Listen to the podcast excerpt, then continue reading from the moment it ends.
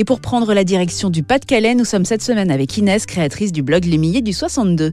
Euh, bonjour Inès. Bonjour. Nous partons donc dans le nord de la France, mais où précisément Alors, euh, on part à la découverte du château d'Olin, qui est situé à Frédicourt-le-Dolmen euh, dans l'Artois, à 25 minutes de Lens et à 2 heures de Paris. C'est un château qui est très bien conservé. on peut aller le visiter et c'est vraiment quelque chose à faire en famille ou entre amis parce que euh, vous avez l'occasion d'avoir toute l'histoire du château. Vous allez monter dans les tours et voir aussi euh, toute la nature qu'il y a autour du château. Et pourquoi ce château est hors du commun? Il y a trois ponts-levis et il est euh, entouré d'eau. Vous avez un château qui est euh, gigantesque, qui a des tours euh, très impressionnantes et le fait qu'il soit bien conservé, on a vraiment l'impression d'être plongé euh, au cœur du Moyen Âge euh, dans la visite du château. Et vous pouvez bien vous projeter justement dans euh, ce qui a pu se passer à cette époque, comment le village pouvait être euh, attaqué également. Et quand vous êtes enfant, bah, c'est la magie des chevaliers au cœur d'un château. C'est donc un château qui nous transporte au Moyen Âge, mais une partie des bâtiments est plus récente. Oui, c'est ça. Sa particularité aussi, c'est que euh,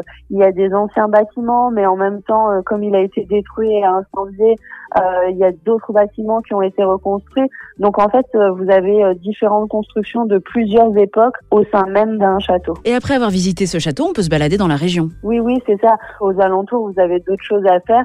Vous pouvez retourner soit du côté de Haïcourt et donc vous pouvez grimper sur le Terry, ou alors vous pouvez aller euh, du côté de Béthune et euh, profiter euh, de la balade art déco du centre-ville, se balader. Inès, vous nous rappelez l'adresse de votre blog? Alors euh, le blog c'est Millet du 62, en sachant que à Millet on ne met pas de S. Merci beaucoup et la semaine prochaine, direction l'une des belles et plus célèbres de France.